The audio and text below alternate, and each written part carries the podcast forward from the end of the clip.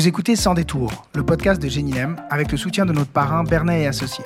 Ici, vous trouverez des témoignages authentiques d'entrepreneurs suisses romans, des hommes et des femmes, qui, à un moment clé de leur parcours et parfois à répétition, ont choisi de faire les choses autrement. Ils et elles partagent sans détour leur expérience entrepreneuriale, leur vision du business et de la vie. Sans plus attendre et sans a priori, entrez donc avec nous dans le monde fascinant des entrepreneurs. Comment recruter et coordonner des équipes de dev quand on est en hypercroissance et que les compétences spécifiques sont plus que rares? Nous recevons aujourd'hui Nicolas Raymond, CTO de Swissborg, une plateforme qui permet aujourd'hui d'investir dans les crypto-monnaies, mais qui permettra à terme d'offrir une solution de wealth management pour tout type d'actifs, pour autant qu'ils soient tokenisés. Il nous raconte comment et pourquoi il doit recruter depuis Lausanne des ingénieurs dans toute l'Europe, quels sont les défis pour une entreprise en hypercroissance et ultra décentralisée, quels ont été les paris technologiques et quelle est leur vision de l'avenir. On parle management, blockchain, communauté, gestion de patrimoine et objectifs. Bonjour Nicolas. Mhm. Est-ce que tu peux te présenter? Oui, bien sûr. Alors voilà, je suis euh, Nicolas, je suis le CTO de Swissborg. Euh, Swissborg, une euh, société qui est active dans tout ce qui est crypto-monnaie. On est spécialisé autour de la gestion de fortune en crypto-monnaie. Et puis voilà, comme c'est dans le nom, c'est une société suisse. Et avant d'arriver chez Swissborg, quel est ton parcours? J'ai commencé ma carrière il y a très longtemps à Singapour il y a plus d'une quinzaine d'années où j'ai travaillé dans la reconnaissance de visage. Ensuite, euh, je suis parti dans la Silicon Valley, ce qui m'a pas euh, vraiment particulièrement excité. C'est, euh, j'étais très attiré par y aller là-bas parce que le mot Silicon Valley, puis c'est le rêve de tout ingénieur. Mais finalement, quand je suis arrivé sur place, je suis un peu changé d'avis. Puis j'ai me rendu compte que la vie américaine, c'était pas exactement mon kiff. Et puis c'est là où je suis arrivé à Genève. Et puis voilà, maintenant ça fait un moment où je travaillais que dans des startups. Euh, quand je suis arrivé en Suisse, j'ai travaillé sur la société Secutix pour, euh, pendant, pendant 7 ans. Et puis ensuite, euh, j'ai commencé des startups plus à mon compte, InNWin. Et puis ensuite, j'ai fait un passage assez court chez Proxy et BioWatch. Et puis voilà, c'était très intéressant, mais on était vers 2017 et puis c'était un peu le moment où je me suis dit que j'étais tombé assez tôt dans les crypto-monnaies. J'avais commencé en 2012-2013. Mais à l'époque, euh, voilà, j'avais une vision d'ingénieur. Et puis pour moi, Bitcoin, c'était super, mais j'avais pensé que ça allait euh, marcher en tant que, monnaie. Euh. Et puis quand en 2017, les choses ont commencé à devenir vraiment plus sérieuses, je me suis dit, bon, il faut que je fasse quelque chose. Et puis voilà. Tu peux peut-être nous dire un peu qu'est-ce que tu fais chez Swissborg? Voilà, donc chez Swissborg, bah, je suis le CTO, donc ça veut un peu dire l'homme à tout faire aussi quelque part. Maintenant, euh, deux, choses que je fais, c'est surtout être euh, sûr que Swissborg est sur la bonne voie en, termes de technologie, qu'on suit un peu euh, tout ce qui se passe. Parce que finalement, quand on regarde tout ce qui est autour de, la crypto, c'est très riche. Il y a énormément de choses qui se passent en, même temps. Et donc, du coup, il s'agit un peu de, démixer tout ce qui est bruit et signal et réussir à comprendre euh, ben, où va le marché, quelles sont les, prochaines euh, directions, quels sont les grands trucs. Et euh, ben, c'est là où j'ai vraiment un, rôle très important. Et puis, on va dire, surtout maintenant, et puis au début, c'était beaucoup plus technique même. On a, on a beaucoup grandi, donc maintenant, il y a une équipe de management, il y a des, leaders techniques et puis je m'occupe de, choses qui sont beaucoup plus génériques. Ça fait combien de temps que tu es chez Swissborg? On a fait l'ICO en décembre 2017 et puis euh, depuis je suis là. Quoi. Et tu as été engagé en tant que CTO dès le début? J'ai été engagé en tant que Head of Engineering, donc j'ai rejoint euh, juste après l'ICO euh, pendant l'hiver. Et puis voilà, comme eux ils venaient de faire l'ICO, nous on s'est rencontrés et puis tout est allé extrêmement vite. Donc voilà, ils m'ont pris comme Head of Engineering, mais quelques mois plus tard ils m'ont mis CTO. Euh, et puis voilà, on s'est associé. Quand tu arrives, il y a combien de, personnes qui font du dev? Zéro. Donc euh, quand je suis arrivé, il n'y avait rien du tout. Euh, il y avait l'ICO qui avait été un grand succès. Et puis ben derrière, il y avait un peu le, la, transition où on s'est rendu compte qu'il y a eu énormément de promesses et puis ben, il fallait tout délivrer. Et donc voilà, c'est c'est à ce moment-là où je suis arrivé. Et aujourd'hui, vous êtes combien? Et aujourd'hui, il y a 85 ingénieurs. Et en tout, vous êtes combien? 230 ou 250, je n'ai plus les chiffres exacts en tête, mais euh, dans cet ordre de grandeur. Raconte-nous un petit peu comment fonctionne euh, Swissborg en termes de gouvernance, en termes de où se trouvent les gens. Mhm. Alors Swissborg, c'est euh, une société qui est très décentralisée d'un point de vue géographique.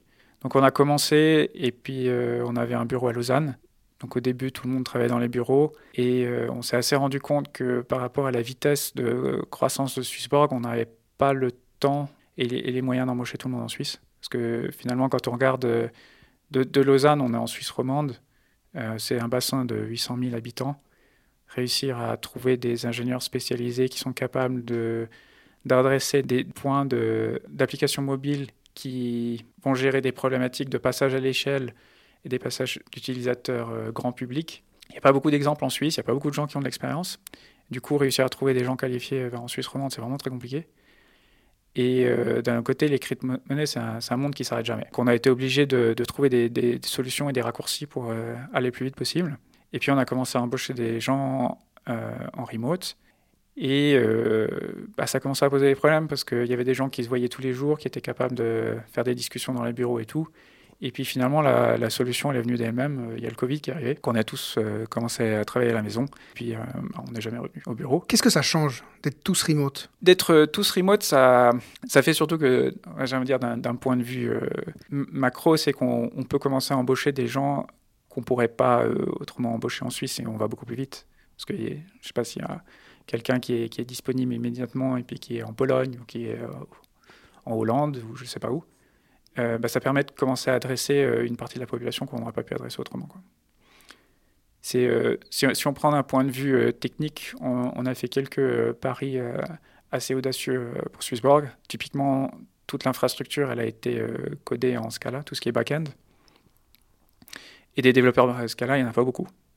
Donc, à travers le monde, donc si on commence à se mettre des limitations géographiques, ça devient extrêmement dur. Et puis, euh, enfin voilà, juste pour euh, un peu enfoncer le clou, mais en Suisse, euh, la plupart des ingénieurs vont avoir trois mois de préavis.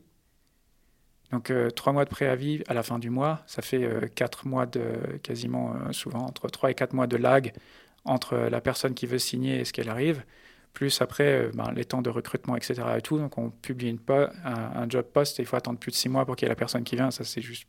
On s'en sort pas. du coup, c'est à double tranchant parce que tu peux avoir aussi d'un autre côté tes, tes, équipes qui peuvent partir très rapidement. C'est juste, mais ça, c'est. Euh, alors, ça, pour le coup, c'est. Euh, dire, on a fait un pari extrêmement audacieux c'est qu'on a, on a mis toutes les, les périodes de congé, on les a mis les plus petites possibles. Parce que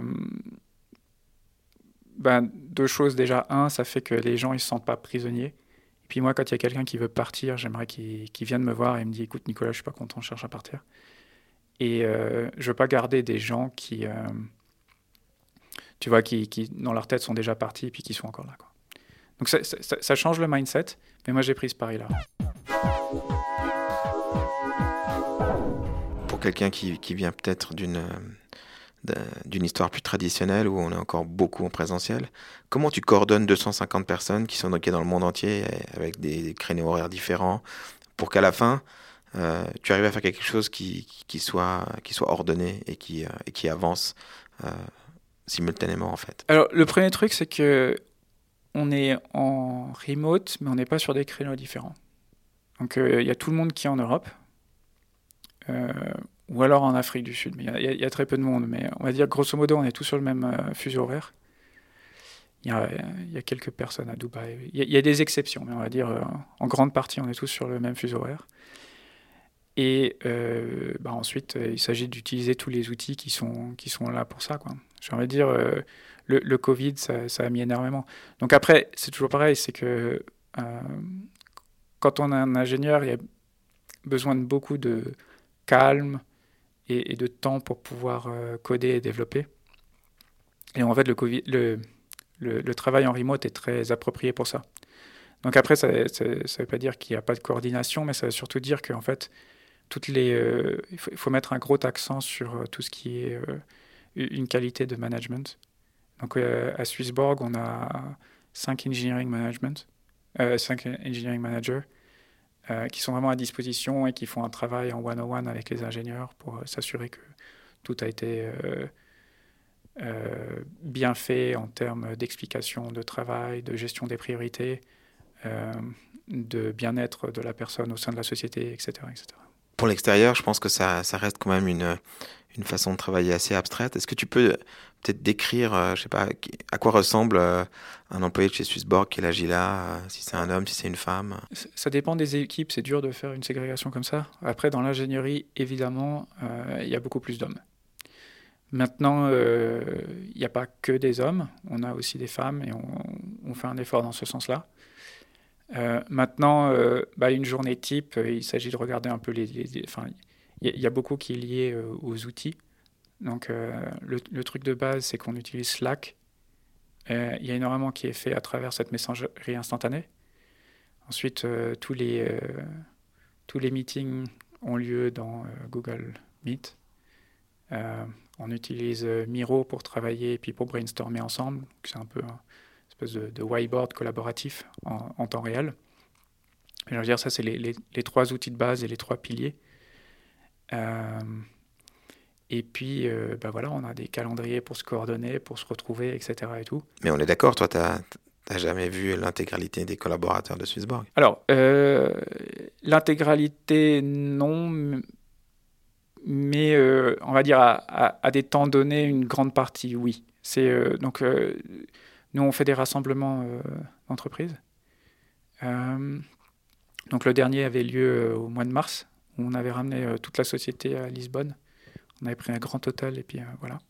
Puis là, on est en train de planifier le prochain rassemblement. Et comment tu fais pour recruter ces talents au travers le monde dans des compétences qui sont quand même très pointues, voire pas encore existantes sur le marché? Comment, comment tu fais ça? Alors, le, premier truc qui est intéressant, c'est que comme on a fait des, euh, ce que je disais, des, paris techniques, euh, il faut aussi voir l'autre côté du miroir, c'est que euh, des gens qui cherchent à travailler avec cette technologie, ils n'ont pas beaucoup d'offres.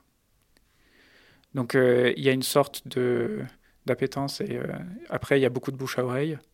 Et puis, euh, bah voilà, dans l'écosystème Scala, on s'est forgé une réputation, et puis même, euh, on va dire, dans, dans l'écosystème crypto aussi. Et c'est une des raisons pour laquelle vous optez pour cette technologie-là? Alors, euh, euh j'ai pas la, la référence exacte, mais j'imagine que tout le monde connaît Paul Graham. Pour ceux qui connaissent pas, pour ceux qui connaissent pas, Paul Graham, donc c'est la personne qui a créé Y Combinator aux États-Unis, un incubateur très célèbre qui a eu beaucoup de monde. Voilà.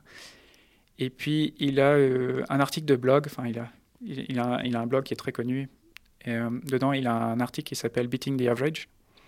Et justement, il explique comment, quand lui, il avait créé sa société e-commerce, il avait fait le choix de prendre euh, des, langages qui n'étaient pas forcément communs.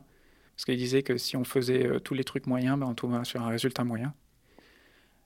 Et ça lui explique. Il, disait aussi que, ben voilà, quand euh, prenait, enfin lui, l'exemple c'est qu'il avait pris Lisp, donc il y a un langage très fonctionnel, très particulier, etc. Et euh, il disait, ben voilà, euh, s'il y avait un, un expert Lisp, ben du coup, il devenait sur ses radars. Et en entretien, quand lui, il avait à faire passer des, des gens qui étaient experts en Lisp, ben, il avait peu de churn parce que bon, on tombait pas dans Lisp par hasard. Et, moi, j'ai un retour qui est complètement similaire. C'est que euh, en entretien, il y a peu de, finalement de candidats qu'on ne prend pas. Parce que du coup, les annonces, vous les postez sur, euh, sur des job boards Alors, les, les, annonces, on, les poste euh, sur LinkedIn. Et, mais voilà, on a un outil de, de gestion de tracking d'applications qui permet de poster sur pas mal de, de job boards. Puis oui, c'est comme ça que ça marche. Et ensuite, les, les entretiens, c'est toi qui les fais?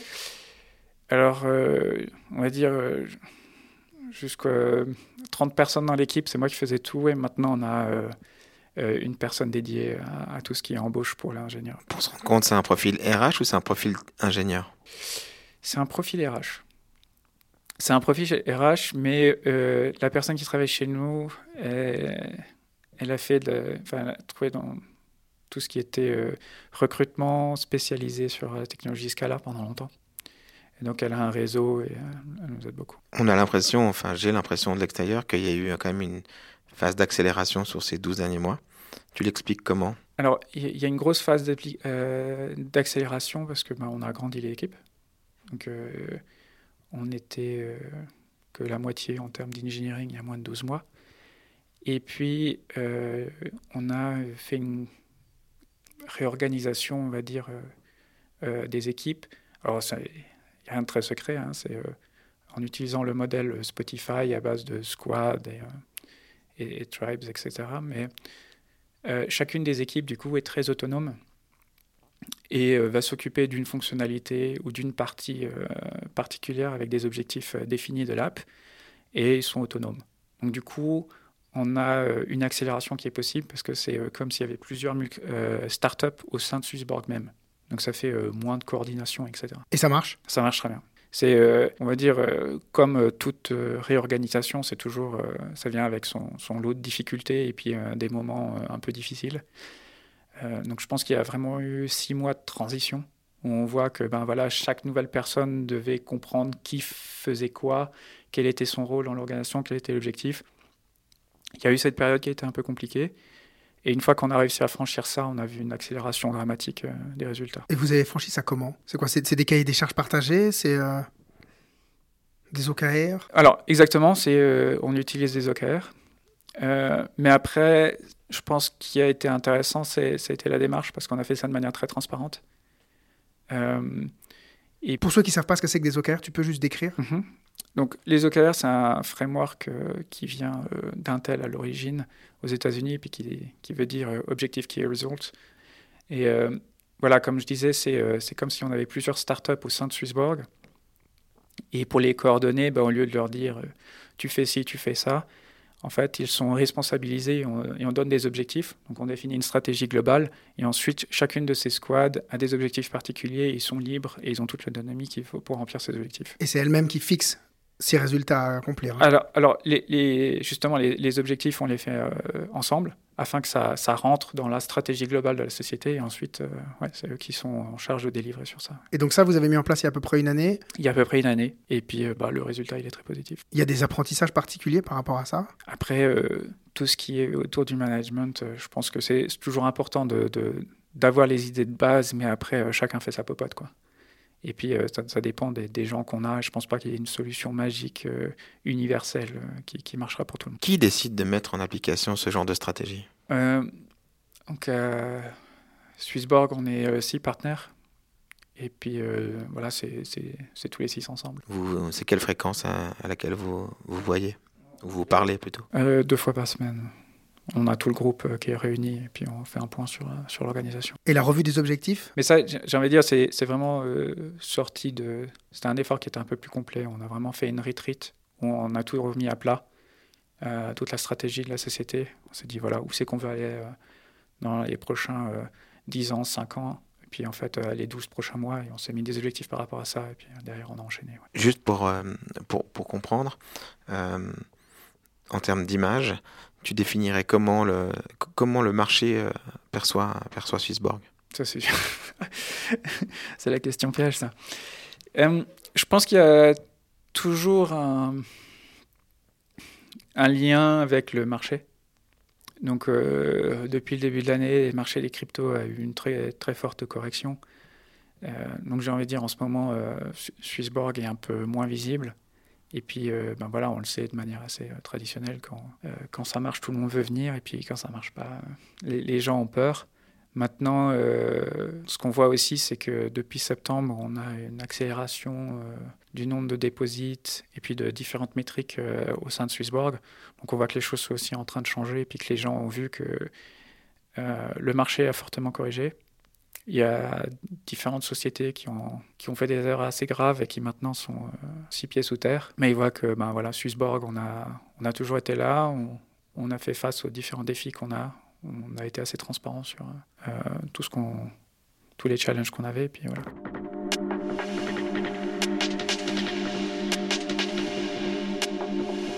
J'imagine qu'on c'est une question qui revient fréquemment, que ce soit par euh, des investisseurs, euh, des amis, des membres de la famille.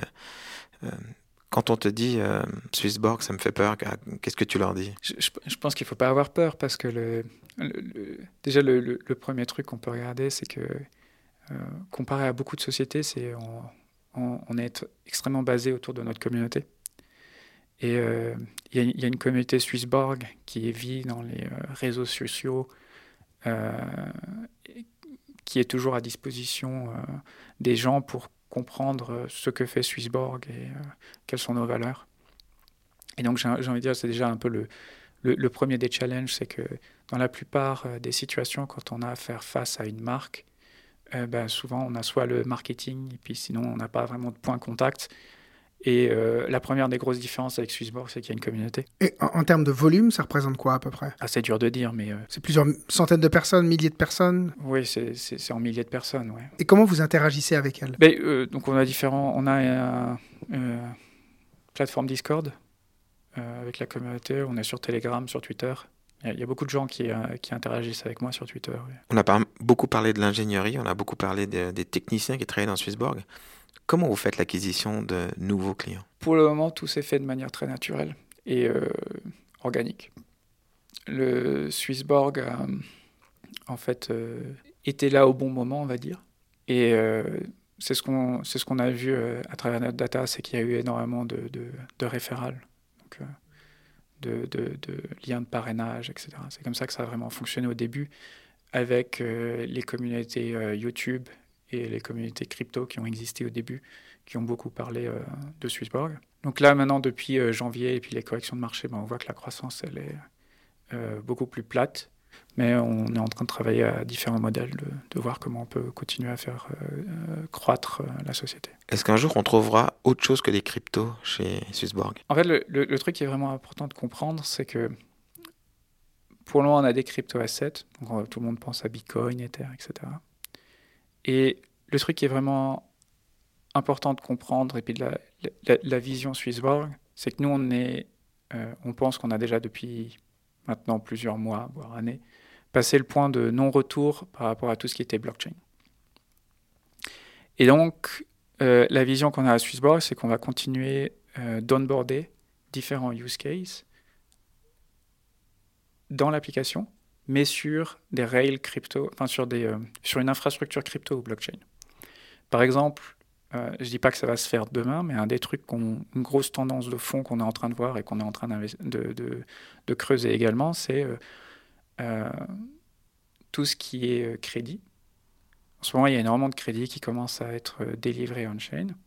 Et on voit que ben, si euh, on est une PME en Suisse romande et qu'on va avoir accès du crédit euh, facilement, ben, c'est assez compliqué de passer par les banques. Et que euh, en passant par une infrastructure crypto, on peut aller extrêmement vite et offrir du coup des crédits qui sont plus simples. Donc là, tu nous annonces que prochainement, on pourra faire des crédits chez Ah, Swissborg. C'est- pas une annonce, il n'y a pas de prochainement, mais c'est sûr que c'est un truc qu'on regarde. Et à ceux qui te disent qu'ils aimeraient pouvoir ajouter à la Alors, plateforme, c'est- c'est pas prendre des crédits, hein, c'est juste, comme je disais, comme nous, on- mettre on en relation.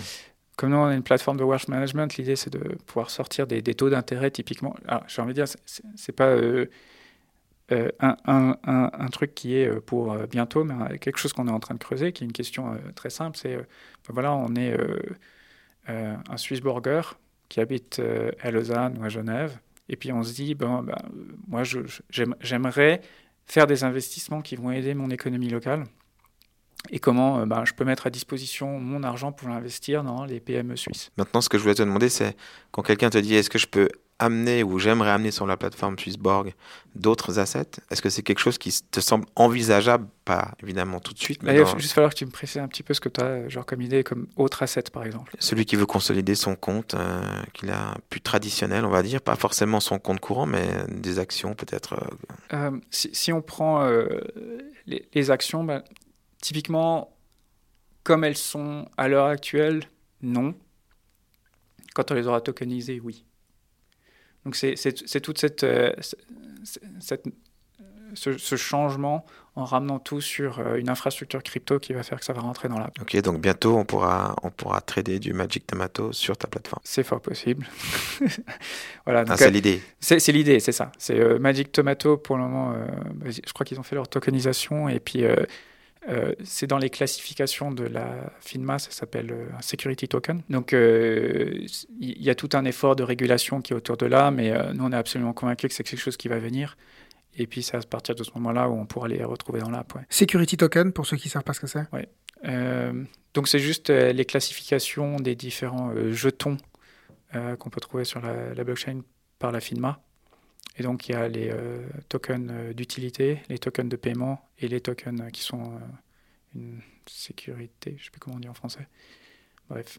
Et euh, donc voilà, donc c'est euh, quelque chose comme euh, des actions. C'est quand il y, a il y a un sous-jacent, c'est quand il y a quelque chose derrière le security. hein. Mais ce ce qui permettrait en fait, c'est ça, d'investir pour des gens qui sont juste sur la plateforme, sur des, des, sociétés qui sont du coup locales, très concrètes, dans un système de blockchain. Mmh mmh. Ça. Mais par exemple, dans Swissborg, il y a déjà de l'or. On peut déjà investir de l'or à travers, à travers la crypto. Il y a déjà des gens qui ont fait ça. Qui ont tokenisé des quoi? Des lingots des... Voilà, c'est exactement ça. Donc après, euh, il y a différentes manières de le faire. Là, c'est une société américaine qui s'appelle Pax euh, qui, qui, met ça à disposition. Et euh, voilà. Est-ce que tu verrais d'autres assets qui pourraient d'un coup se retrouver sur la plateforme? On parle souvent maintenant justement aussi de, de, tout ce qui est en lien avec le vin, avec les cigares, avec d'autres produits qu'on peut tokeniser d'une autre manière. Est-ce que ça te paraît vraisemblable ou pas? Ouais, après, c'est toujours, il y, y, a un peu une question de, liquidité et de taille. quoi. C'est euh, quand, on regarde euh, tout ce qui est euh, denrées périssables, c'est quand même assez compliqué de faire rentrer ça là-dedans et puis de, le faire rentrer sur des. Maintenant, j'ai envie de dire, quand on fait de l'investissement, un, élément qui est important, c'est de regarder tout ce qui est immobilier. donc après, c'est toujours pareil, c'est que Swissborg, on est un wealth management platform. Et euh, bah, on est à la, recherche d'autres sociétés qui vont nous aider à ramener ces différentes euh, briques. C'est, on n'a pas l'ambition de réussir à tout faire. Et donc euh, voilà, bah, on est en discussion avec des sociétés aussi de comment est-ce qu'on peut tokeniser de l'immobilier dans différents pays et puis réussir à les proposer à l'investissement derrière. Est-ce que le fait que la société soit basée à Lausanne et que toi-même, sauf erreur, tu es, tu es plutôt de la région, ça crée un lien avec le PFL par exemple et qu'aujourd'hui tu as réussi à sensibiliser sur les besoins futurs de Swissborg, mais dans, pour d'autres. Euh, ouais, alors j'ai, euh, je fais le forum PFL tous les ans depuis, euh, depuis très longtemps. Donc je pense qu'il y a beaucoup d'étudiants de l'EPFL qui ont, qui ont déjà vu mon visage ou qui ont eu l'occasion de discuter avec moi. Et puis au, sein des équipes même, on, prend des stagiaires de l'EPFL tous les ans. Donc euh, ça, c'est évident que ben voilà, ça, a été un des vecteurs d'embauche et puis de croissance de Swissborg. Mais pas plus que ça. Mais pas plus que ça, parce que finalement, après, sur tout ce qui est recherche même autour de la crypto et de la blockchain, il y a, peu de choses qui se passent. Alors après, nous, à l'EPFL, il y a euh, le langage Scala qui a été inventé. Et euh, nous, on a été un contributeur du Scala Center, euh, financièrement pour euh, supporter cette initiative. Euh, mais après, on travaille aussi avec d'autres universités qui sont beaucoup plus centrées sur, sur la blockchain. C'est un sujet qui revient souvent, la Suisse et son innovation, sa capacité à, à, rester dans les leaders par rapport à ça. Est-ce que toi, tu as, as, une idée ou disons, tu as, as, quelque chose qui te trouve qui dysfonctionne et sur lequel, par exemple, tu, tu aimerais, tu aimerais nous, nous dire quelque chose? je peux, Alors, j'ouvre la, la, parenthèse et puis, oui, parenthèse un peu grognon, comme ça. Euh, bah, typiquement, voilà, Swissborg, on est une société qui a beaucoup bénéficié euh, de Scala, parce que c'est, enfin, comme j'en ai parlé avant, c'est un, langage qui nous a permis de, euh, de croître facilement et de, bien marcher. Et comme je disais, c'est un langage qui a été inventé par le PFL. Maintenant, chose qui est assez surprenante et que je trouve qui est vraiment dysfonctionnelle, c'est que la Confédération n'utilise pas ce langage et il n'y a aucune administration en Suisse, à ma connaissance, alors peut-être il y a des exceptions, mais en tout cas je ne les connais pas, utilise Scala et euh, paye des gros chèques à des sociétés américaines comme Oracle, qui ont des produits proches. puis ça, je trouve ça assez bizarre. Alors que de l'autre côté, si on regarde, ben voilà, Twitter, c'est le, la plateforme qui a explosé grâce à Scala. Et puis, euh, bah, depuis, il y a énormément de startups américaines euh, du monde Silicon Valley qui ont utilisé ce langage pour, pour grossir, LinkedIn, Pinterest, etc. etc. Et euh, de l'autre côté, nous, en Suisse, ben, c'est un langage qu'on n'utilise quasiment pas. Et je trouve ça vraiment dommage que ben, nos impôts vont payer une technologie de recherche qui, à la fin, se traduit par la confédération et les moyens publics qui vont aller euh, sourcer euh, une autre technologie aux États-Unis. Aujourd'hui, peut-être qu'est-ce qui est différenciant chez Swissborg par rapport à ces autres plateformes qu'on connaît ouais. Alors, un, un, des trucs qui est clé, c'est qu'à Swissborg, on a euh, énormément investi dans la technologie et les différentes briques qu'on offre elles sont toutes maîtrisées et on, possède l'IP et la technologie même. Donc on peut faire la comparaison avec d'autres plateformes, comme, par exemple Celsius, qui était une société très connue dans le monde de la crypto, qui avait surtout fait un assemblage d'autres technologies. Et puis finalement, ils n'ont jamais réussi à offrir une user experience qui était euh, aussi bonne que chez nous. Et puis on voit que dans des moments difficiles, euh, c'est assez compliqué de gérer quand tu ne possèdes pas euh, toutes les différentes pièces du puzzle. Moi, aujourd'hui, je me base aussi sur ce que les jeunes disent. J'ai un enfant de 20 ans et qui me parle évidemment de crypto, qui me parle d'investissement. On a l'impression quand même que l'accessibilité pour un jeune à ce marché, elle est vraiment, elle devient très très forte. Qu'est-ce qui va faire qui va choisir Swissborg plutôt que de le faire sur sa carte Revolut ou qui va le faire euh, sur une autre plateforme plus classique? Comme ça, je pense que si on connaît Revolut, je pense que c'est assez euh, naturel d'aller cliquer euh, sur, la partie crypto parce qu'on l'a déjà dans le portefeuille, etc. Maintenant, les différences qui sont fortes avec Swissborg, c'est qu'il il y a une différence autour du prix. Euh, j'ai juste refait les tests euh, avec un des membres de la communauté euh, il y a quelques jours et les différences sont flagrantes. Et puis après, c'est en termes de capacité et d'offres qui est beaucoup plus grande chez Swissborg. Donc on aura plus de tokens. et ensuite, il y aura toute l'offre autour du passive income, parce que ça, c'est vraiment la brique de base que, que, que, je considère. Mais nous, on est en train de, de rajouter énormément de services autour de tout ça. Donc, pareil. Comme par exemple, ben, si tu achètes un token comme du Bitcoin, euh, bon, ben, c'est bien de garder le Bitcoin dans ton portefeuille. Ce qui est encore mieux, c'est d'avoir euh, la capacité euh, de gagner un taux d'intérêt sur ce Bitcoin. Et ça, c'est des choses que tu peux faire chez Swissborg. Donc, on est en train de développer toute une offre où si tu as des assets crypto, comment est-ce que tu fais pour en avoir plus?